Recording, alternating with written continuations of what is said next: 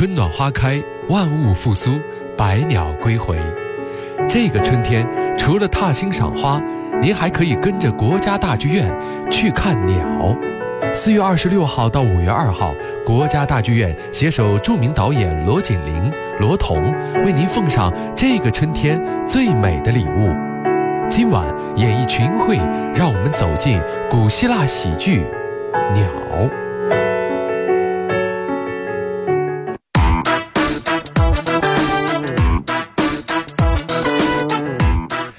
好的，各位，欢迎大家回到我们的节目当中啊！今天为大家介绍的是国家大剧院的新制作的古希腊阿里斯托芬的喜剧《鸟》。嗯，然后我们今天晚上也真的是为大家请来了几位老师，跟着他们一起，我们要了解一下古希腊喜剧啊，呃，也了解一下这部新作品。马上请出我们的几位老师，呃，隆重欢迎一下中央戏剧学院教授、博士生导师《鸟》的导演罗锦林老师。你好，罗老师。你好，欢迎您啊。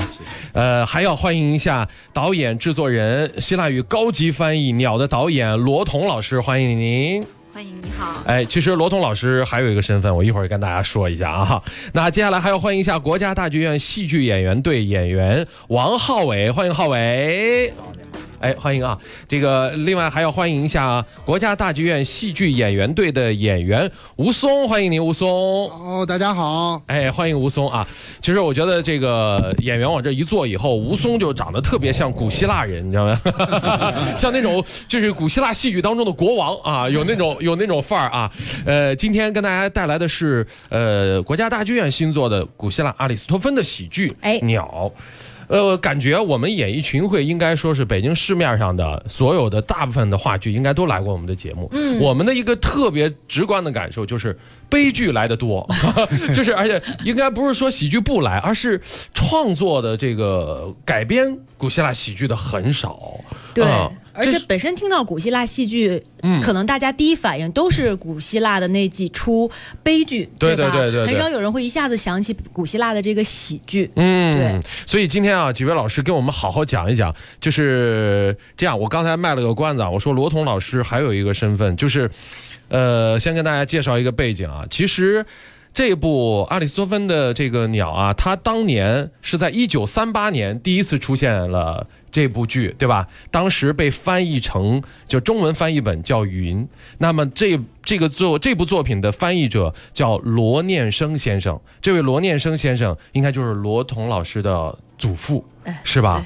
哇，真的是，所以您一直，那您是从事这个希腊语的研究，包括翻译工作，也是因为受祖父的影响吗？呃，应该是这样的，但是我现在先更正一点，哦哦呃，云是阿里斯多芬的另外一部剧作，而不是鸟。啊，不是鸟、啊，不是鸟哦，对我还以为是当时是翻译成云呢。哦不是不是不是是吧？对哦，它是一九三八年是中国第一次就是正式的系统的翻译了阿里斯多芬的剧呃剧作。啊，就翻译的一部作品叫《云》云哦，鸟的第一次翻译呢是在一九四五年，哦，哎，是由杨宪益先生翻翻译的。但是应该那也是有罗先生他们出版的一本希腊戏剧集里，是对吧？的，是的哦，嗯。啊，但真的是，刚才我还问了罗老师一个问题哈，我说，哎，当时您是根据什么翻译成中文呢？是根据英语呢，还是根据什么样的一些语言呢？他说不，古希腊语。我说哦，哎，那您的希腊古希腊语启蒙就是来自于罗呃罗呃，可以这样说，就是我这次的翻译呢，是从现代希腊语嗯借鉴了古希腊语翻译成的。那么罗念生先生，也就是我的祖父呢，嗯他们是直接从古希腊语这样翻译过来的。哇，厉害！好厉害厉害！所以我们今天真的是非常有幸啊，能够听一听这个几位老师给我们讲一讲这部剧。那先给我们说一说吧，这部《鸟》它到底是一部什么样的作品啊？哪位老师给我们介绍一下啊？呃，这样，请罗罗老师您给我们说啊，一下。非常高兴和大家一起嗯谈戏剧啊，嗯因为我是一个六十多年的戏剧人了。哦，那么我接触古希腊戏剧也有好几十年了。哦哦哦那么古希腊戏剧是现在世界公认的，哦呃，戏剧的起源，嗯，也就是说人类最早的戏剧。那么在古代希腊呢，它盛产葡萄，所以每到过葡萄丰收的时候啊，人们就要聚在一起过葡萄酒节。哦，在这个节上呢，唱酒神的颂歌，跳舞，嗯。然后年复一年，年复一年，到公元前五百三十四年，也就是公元前六世纪，有一位雅典人叫特斯庇斯，他觉得年年都是唱歌跳舞，不带劲儿了。嗯，于是他就出了个主意，能不能请一位唱歌的队员来扮演酒神，表演酒神的故事。啊，所以我们戏剧的定义就这么来的：有演员扮演人物，当着观众的面表演故事的艺术，就是戏剧艺术，也就是古希腊戏剧的起源。那么，古希腊戏剧在当时呢，是群众非常大的事情。那么，他们要过葡萄酒节，就是戏剧节。呃，最大的节叫酒神大节。在这个节日期间呢，政府停止办公，哦，法院不审案子，哇，所有的人都去看戏，甚至于连监狱的犯人也要押解着去看戏。嚯，为什么呢？就因为他们认为，文盲看不懂你写的小说，你写的哲学，可是看戏呢，只要有眼睛有耳朵就能看，所以戏剧对人的这种，呃，潜移默化的力量是巨大的，嗯，所以就要举行戏剧节。哦，那么这个节日期间呢，因为他们当时是古代了，根本没有剧场，嗯，所以剧场都是露天的，所以从太阳出山就开始演戏，演到太阳落山。那么观众呢就带着葡萄酒啊，带着肉啊，带着面包去看戏，戏好了就看戏。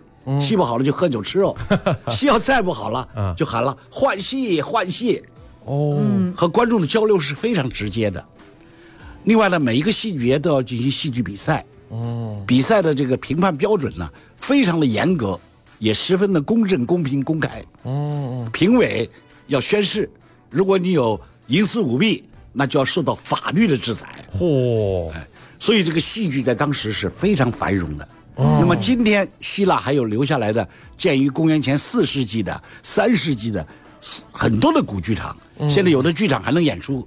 有一个叫埃皮大夫洛斯的剧场，可以装一万四千观众。哇，啊，在那儿看戏真是一种享受啊！哦，而且那个剧场非常有意思，嗯嗯，几十排的座位在山坡上，嗯嗯那么我们在底下看那个演员的就这么点儿了，嗯。哎，但是他的声音不用扩大器，嗯，最后一排听得清清楚楚。当时我不信，哎对，哎这那他这是因为演员的功力达到，还是因为他的剧场的独特的构造剧场独特的构造，啊？这个到现在声学家还在研究呢，哦还没有结论。就是它的这个，呃，声音的这个反射呀，什么什么，嗯非常的有科学。所以其实后来有一些传统，就是说这个，尤其是传统这种经典古典戏剧的呃演出团体，都坚持我我不用任何扩声设备，对，我就要像这就就古希腊戏剧哎这样。来因为是现场表演，嗯。因此要真的声音、真的感情跟观众交流。啊，现在这个用麦克风来演话剧，啊。我是双手反对。所以您是这个古希腊戏剧的这个拥趸者啊，对，那么在古代希腊的悲剧和喜剧是严格分开的。嗯嗯。那么人们认为悲剧是崇高的，嗯，喜剧是低俗的，啊所以实际上喜剧比悲剧还早几十年诞生。嗯哎，所以我们大家对悲剧知道的很多，对，哎，而喜剧呢确实有它的难处。哦，这个古希腊喜剧啊，有几个难点。嗯第一就是它的讽刺性嗯非常强，嗯对当时的社会现实直接的褒贬，哦它可以直接批评政治野心家，嗯批评暴发户，哦哎，批评战争贩子。嗯就是你对什么不满，你就可以在戏剧中间加以批判，加以讽刺。嗯，当然后来希腊的发展也不允许了，所以喜剧啊，从旧喜剧就开始没落了。哦而我们今天介绍的这个，呃，就是我们跟国家大剧院演出这鸟啊，哦它是这个阿里斯托芬在旧喜剧向这个新喜剧过渡的时期的一个戏，就是哦说还可以允许有一定的讽刺。嗯，所以鸟这个戏啊，它的讽刺力是很大的。这一点讽刺了什么？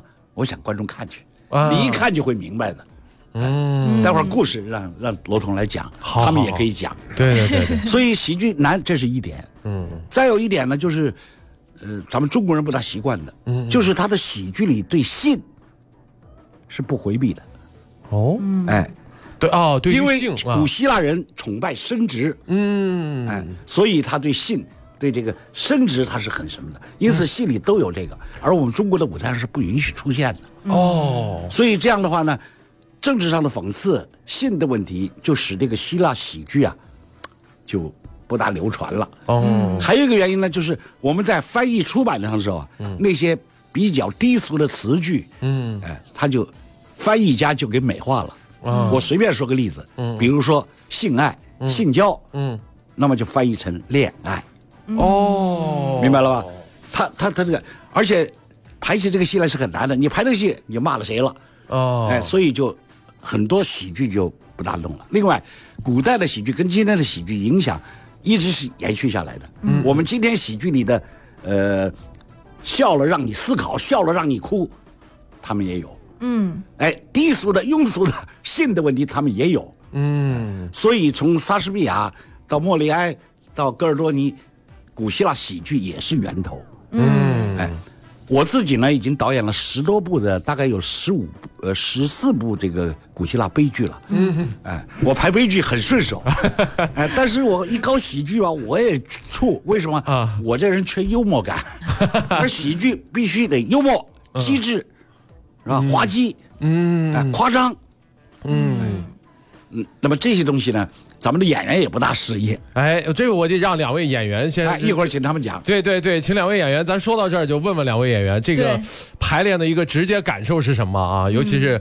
排练古希腊喜剧的感受是什么？来，这个请吴松老师先说一说啊。呃，这次排练特别的这个紧张，但是又嗯特别庆幸，因为我们所有学表演人都知道，就是表演艺术是随着古希腊戏剧的诞生产生的。嗯，等于我们从学校出来，在院团工作，能够有机会去排演古希腊的戏剧，是一个享受，而且带有使命感。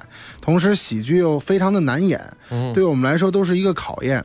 而且这个古希腊剧本当中，它很多的包袱，它那些梗跟咱们现在不一样。对，就我们有的时候也在那儿卡壳，所以嗯我们这次其实对于我们演员来说，排练当中最大的收获是我们在排演之前，两位罗老师给我们专门搞了一个古希腊戏剧和古希腊神话的培训，我哦们上了一周的课。哦，然后我们又进行了一周的这个古希腊戏剧的工作坊，然后才开始按照排一出戏的流程分析剧本啊。你们好幸福啊！对，所以这次特别特别的幸福。啊 哦，，嗯很多时候那个我们都觉得，哎，这次能跟两位罗老师这个合作，是我们特别特别大的一个幸运。啊真的。然后嗯，比如说我举一个小例子，我们那个剧本当中原来有一个说说当那个狐狸和乌鸦在一起的时候就怎么怎么样，嗯，然后我们顺词儿的时候就带过去了，就没有什么感受。然后导演说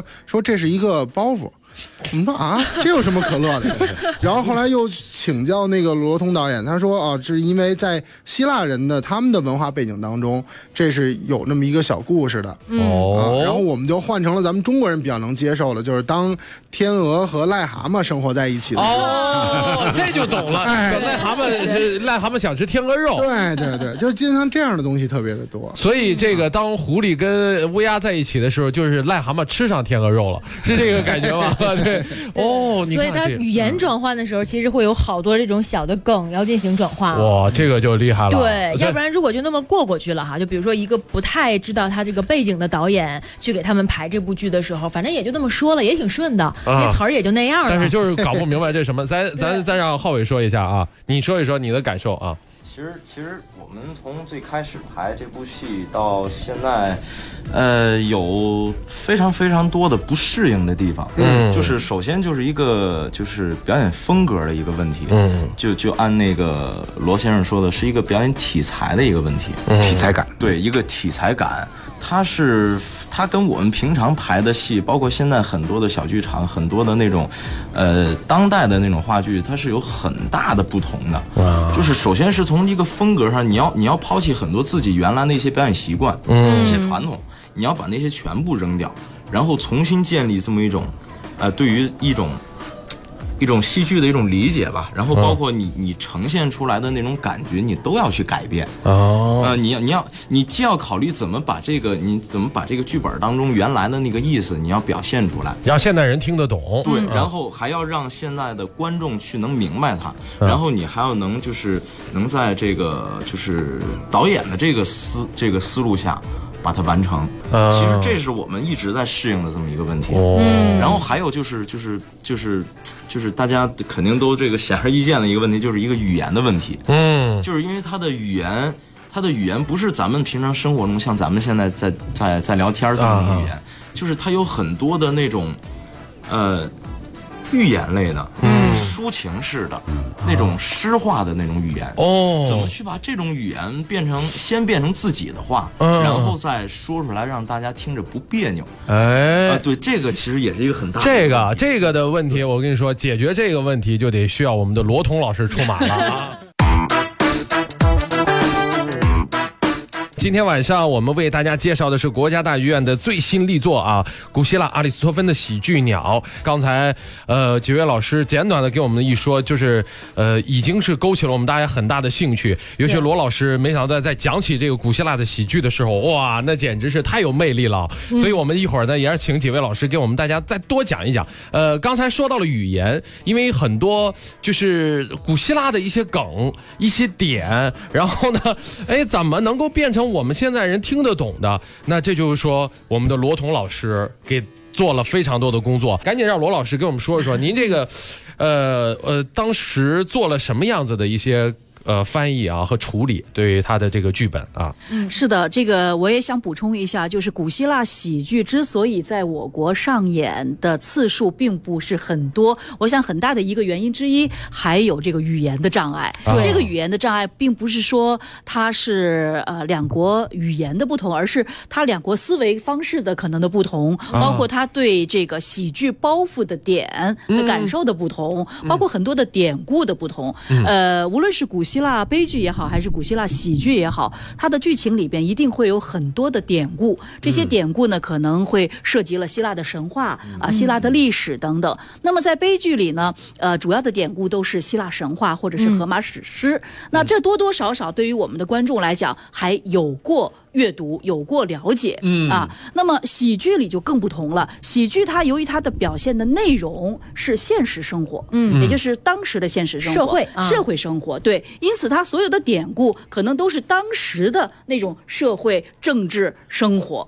那么对于两千五百年以后，尤其又是我们东方的中国人理解起来，那确实是太难了。对你别对你别说两千五百年前的希腊了，我们现在说南北方，北方的相声段子到了南方都走不通呢。是的，是的，所以这种感觉啊，现在是三年一个代沟。是的，还有像刚才呃罗导演讲的其他的那些呃方面的问题，呃。种种原因嗯导致了、呃古希腊的喜剧在中国的这个排演是少之又少。哦那么这回呢，我觉得呃国家大大剧院也是做了一个非常呃 这个有力的创举，那么非常有挑战性的呃一个实验，我们来排演一个古希腊的喜剧。因此呢，我们在翻译的过程中就开始呃做了很多的工作，大量的工作。呃，你比如说呃很多典故由我由于呃。历史的原因也好，历史太长了，或者语言的障碍也好，我们已经做了删减。那么，包括这个剧情里边涉及到的天神的名字、天神的典故，我们也做了一些调整，以便于让中国的观众啊、能够更呃直接的来进行了了解。哦啊、做了很多的这样的工作。太好了！我跟你说，我读那个希腊神话还有西方作品，我最愁的就是记名字，尤其串儿的对吧？尤其是古希腊的那些名字，是的长着呢。长着呢。哎呦，这这什么德拉赫拉克，当。年背那三思的时候，背的也对对对头疼。是是是，所以您都处做了处理啊，我们一定是会做处理的，不然、呃，对于观众观剧来说，这是一个相当大的障碍。嗯，对，比如说我们说，哎，吴松你演的这个角色，如果他的原文你应该叫什么名字？我应该叫埃菲尔皮德斯。你看，行行行了，我我第一次拿到剧本的时候，我说，人家问我说你演这什么？我演这哎什么？哎，这太长了，这是。埃菲尔皮德斯，然后后来改成什么呢？呃，那个改成叫来福了。叫来福，多么有中国 中国味道的一个名字啊！来福，那那个浩伟呢？你的原名叫什么？在原名原名叫皮斯塞泰洛斯，这 绕好口令嘛。对然后然后改完之后就叫阿皮，哦，这个好，你要不然你俩光这个对白就光叫名字，我估计对对对。都够够费劲的。叫完名字崩溃了。而且在演在演出过程中，我我们两个会有很多次那种就是很快的叫对方的名字。其实现在就非常方便，就来福、阿皮，这啊这就对对对对对但是你要是放在原来就得啊，不是不是不是对对对，现在估计让你很快的叫不上，他名字都叫不上来，真的是非常啊。麻烦就。呃，所以那个老师，您在除了名字上面做了一些改造、有呃改变以外，还有哪些方面啊？还有包括情节上，你比如说有他有很多他们的梗和他们的这个笑点，那么可能在我们确实无法理解。那么这样的情况下，我们就进行了一些删减。嗯啊，而且这一部喜剧呢，我觉得跟其他的喜剧有很大的区别的一点在哪儿呢？它的这个呃，不是一种。呃，非常呃呃典型的那种喜剧的情节，哦它是一部讽刺喜剧，嗯，它是一部具有浪漫的抒情诗般色彩的，嗯嗯还有神话色彩、神话色彩的寓言色彩，对吧讽刺喜剧，哦所以它不是一个呃通过不断的误会。啊，啊。通过呃这个紧凑的故事情节，嗯。啊来表现的这个戏剧，所以呃这一点上我们也做了一些调整，呃就是呃把这个情节啊弄得更紧凑一些。但是我们在观剧的时候一定要感呃先感受到，就是它是一部讽刺喜剧，就像刚才罗导演说的，这个古希腊的喜剧它很重要的特色就是这个讽刺意义，现实批判现实意义。那这一点上，我们又保持了保留了原剧的这样的一个风格。哦。啊，所以我们的更改都是在呃尊重原句。尊重经典的这样的情况下来进行啊、呃针对我们特有的文化背景来进行了删改。哦。那刚才其实罗老师也说了，这是一个新喜剧和旧喜剧它交替的一段时间的作品哈。那它到底讲的这个故事是一个什么样的故事呢？为什么能看得出来它对于这个交替也产生了一些作用呢？嗯，它其实讲的呢是两个雅典人，就是来福和阿皮，他们厌倦了雅典城邦的城市生活，啊、因为呢，在呃那个时代城邦里边，呃有各种的这种暴发户啊，呃雅典人非常热衷于诉讼，热衷于法庭审判，不断的无休无止的这种法庭的审判啊、以及这个雅典因为战争的胜利，因为它强大，它繁荣了，所以它以大自居的这样的一个呃情况，两个呃人呢，他非常的反感这样的生活状态，所以他们呢就想。到一个远方去寻找一片净土，寻找一片安静的、祥和的这样的呃地方，让他们来生活。那个时候就找诗和远方了，是吗？是非常 对，找诗和远方。那么这个时候呢，他在寻找的过程中呢，就遇到了鸟，他们看到了鸟儿们的生活是什么样的，他们被感动了以后，他们做出了他们的决定。哦，哎，其实，在这个我们刚才也说到了，就是罗老师讲到说，古希腊喜剧当中有很多的讽刺。其实不光有讽刺，其实它就一定后面有很多的寓意。那如果大家想要去看懂这部剧的话，我想请罗景玲教授给大家讲一讲，就是这部剧当中它有一些什么样子的隐喻在里边，可以跟我们分享的。比如说，呃，我知道他们，比如说鸟代表的是一种什么样的，人代表的是什么，里边好像还有天神是吧？啊啊啊，对，啊啊好。好，是这样，就是刚才我们说了，他们呃在寻找净土的这个过程中发现了鸟，嗯，但是呢，鸟和人类是属于天敌的，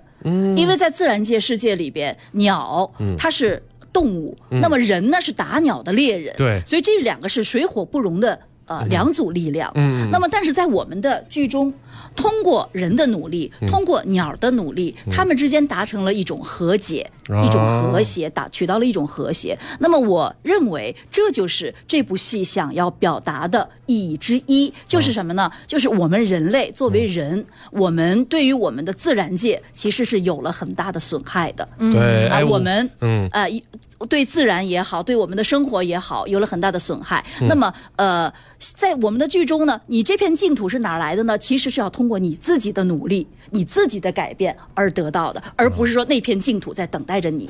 净土是要你自己来创造的。那么在我们的剧中，通过人与鸟的共同的努力和勤劳的耕耘，我们达到了这样天和人之间的和谐，天人合一。其实我觉得，作为我们东方的中国人，我们非常可以理解这一点。对对对，就是呃鸟，因为在古代世界，呃鸟呢它是飞到天空的，嗯它又是一个天神，你是看不见的，鸟是你是可以看到的，啊但是鸟又可以在陆地上生活，又可以在天空上生活。感觉它跟是神跟人中间的那个。是的，哎所以古代人，所以哦古人认为鸟是连接天和地之间的一个媒介，哦所以古人是通过鸟来进行占卜的。哦，所以在所以在古代的世界，鸟是大自然的象征，哎。是天神天神的象征，是自然界的象征。哎，这在中国古代的神话当中也是，比如说鹊桥相会，对对那也是靠鸟来搭了一个桥，是的。才连接了人和是的，天上的仙女儿是的，是的，是哈啊。但是在我们的世界里，可能它只是连接了感情，嗯而在希腊的这个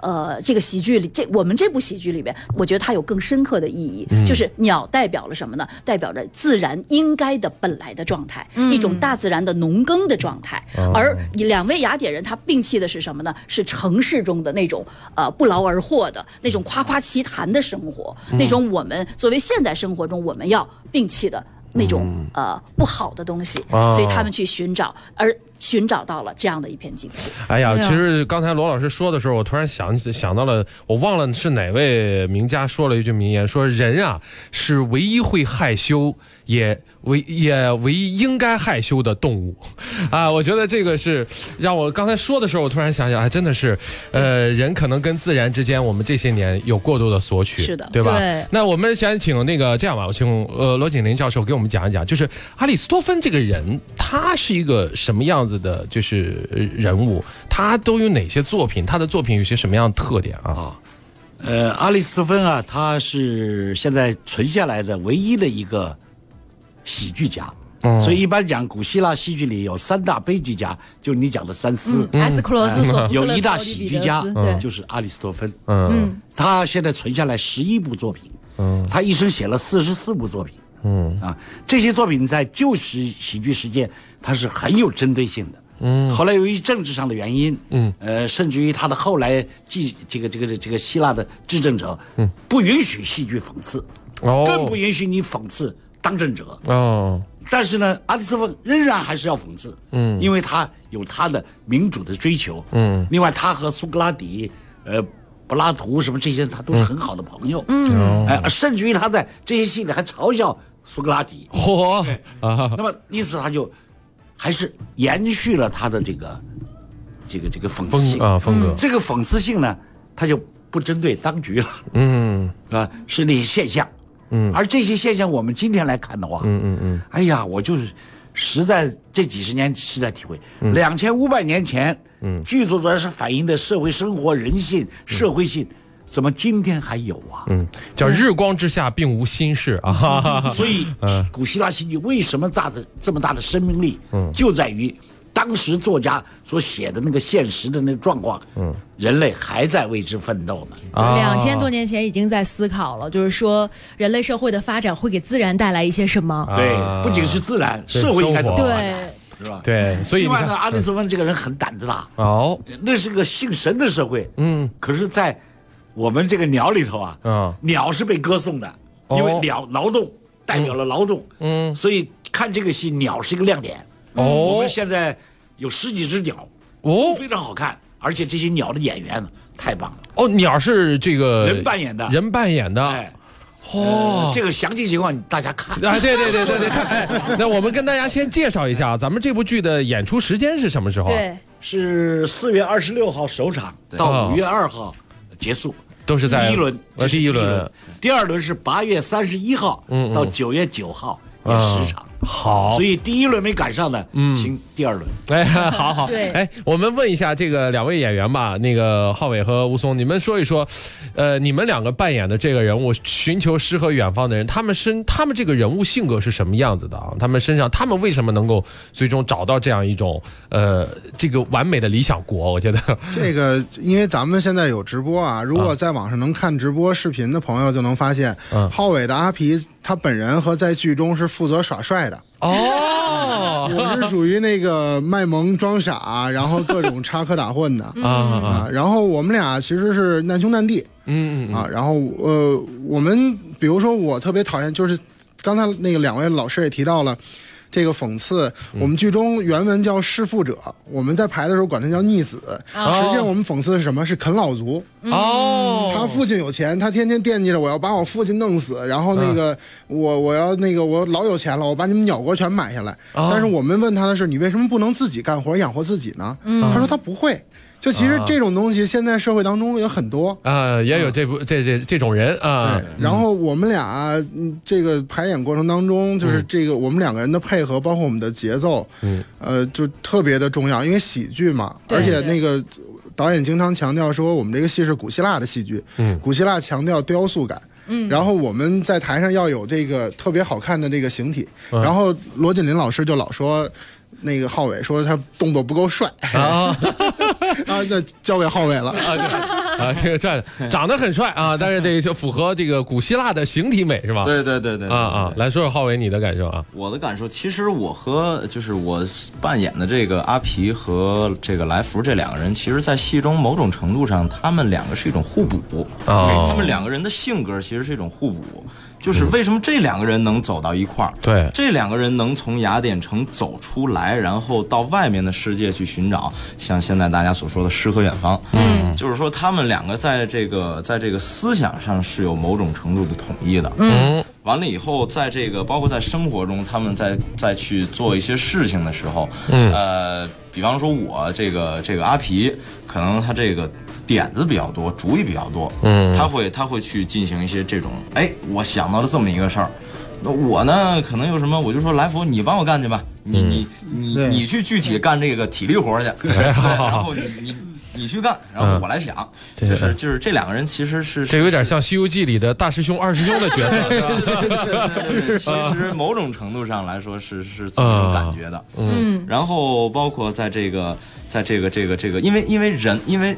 刚开始我我们两个是人嘛，嗯嗯，然后再碰到了鸟之后，毕竟是人和鸟是两个不同的种族，嗯，他们他们他们就是是为什么为什么人和鸟能达成一致去建立这么一种理想国？嗯，呃，其实就是通过我们两个的努力，像刚才罗东导演说的，是通过人的努力，嗯，是通过我们的一些一些一些一些，就是很积极的去争取。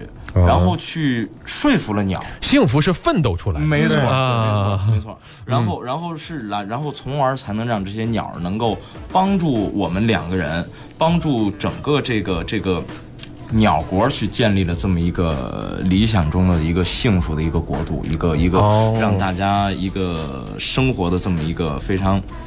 啊，乌托邦式的这么一个社会，理想国，理想国，这个戏就是写理想国。对，嗯，因为他崇尚劳动，崇尚自然和美好。他说理想啊，是要实现，你必须劳劳动，你必须踏踏实实去干。嗯，鸟就这样的。哎，我想补充一点哈，这个就也是在我们做剧本删改的时候的一个非常重大的这个改变。哦，就是在本来呢是在这个建立鸟国的过程中，就是这个。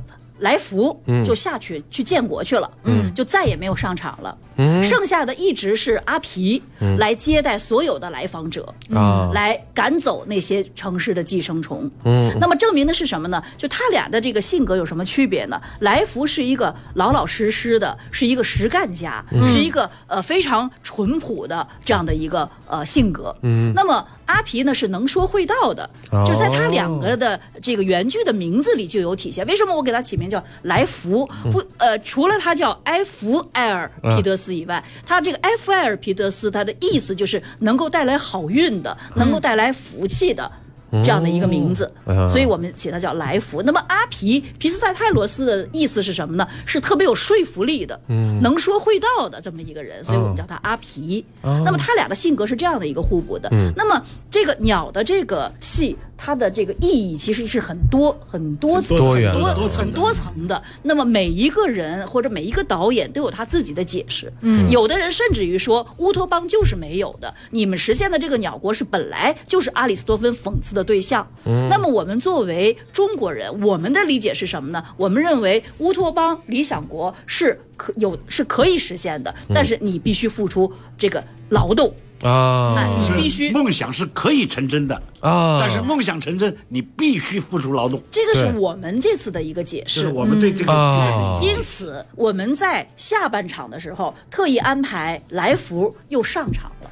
他啊不是只是一个到那儿去建成了，他就消失了的人物。啊我们让来福又上场，他们俩又形成一个哦，哎，其实呃，而且您刚才这么一说的话，会感觉为什么？其实，在这个剧当中，你会看到，比如说有很多各种各样的人来到这个鸟国，想要说我要加入到你们这个鸟国当中，我要成为你们的这个这个乌托邦国的一员，但他们为什么成为不了？其实也可以说，为什么很多人走不进幸福，是因为你克服不了身上的那些东西。非常对对。是这种东西，对吧？是的所以，而且这两个人的性格也有让我感觉到，一个是大脑，一个是行动力，是吧？对，一个是智慧，一个是行动力。光有智慧不行，他不干；对，光有行动力不行，他得有脑子，他得能能变中间。所以这些寓意都在这个戏中有。哇，而且它很有现实意义，就是说，虽然说咱们说什么人性啊，这几千年来都没有改变过哈，但其实它也给了注入了一些当代的色彩。就是说咱们去理解它的时候，根据我们的社会现实，会有自己的一个理解，而且不会有看不懂的地方，对吧？啊，对，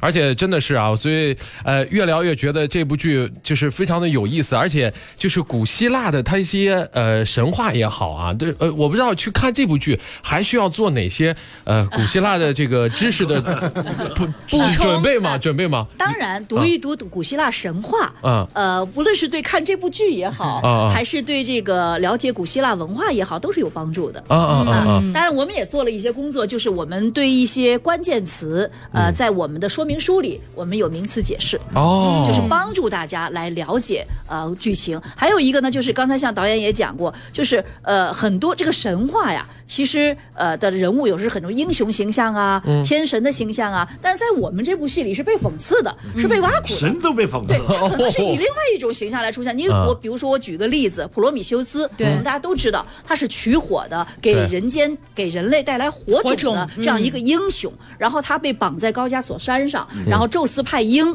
去夺他的这个肝脏。那么他在这种情况下，他仍然坚持自己的呃这个呃正义，他不向宙斯屈服。所以在我们中国人的心里边，呃普罗米修斯是一个英雄的形象。对对对但是在我们的这个戏里，他以什么样的形象出现呢？他是一个完全颠覆了的形象。哦 我不说，大家去看。哦所以呢，在这些重要的关键点上，我们还是有一些名词解释来帮助大家理解。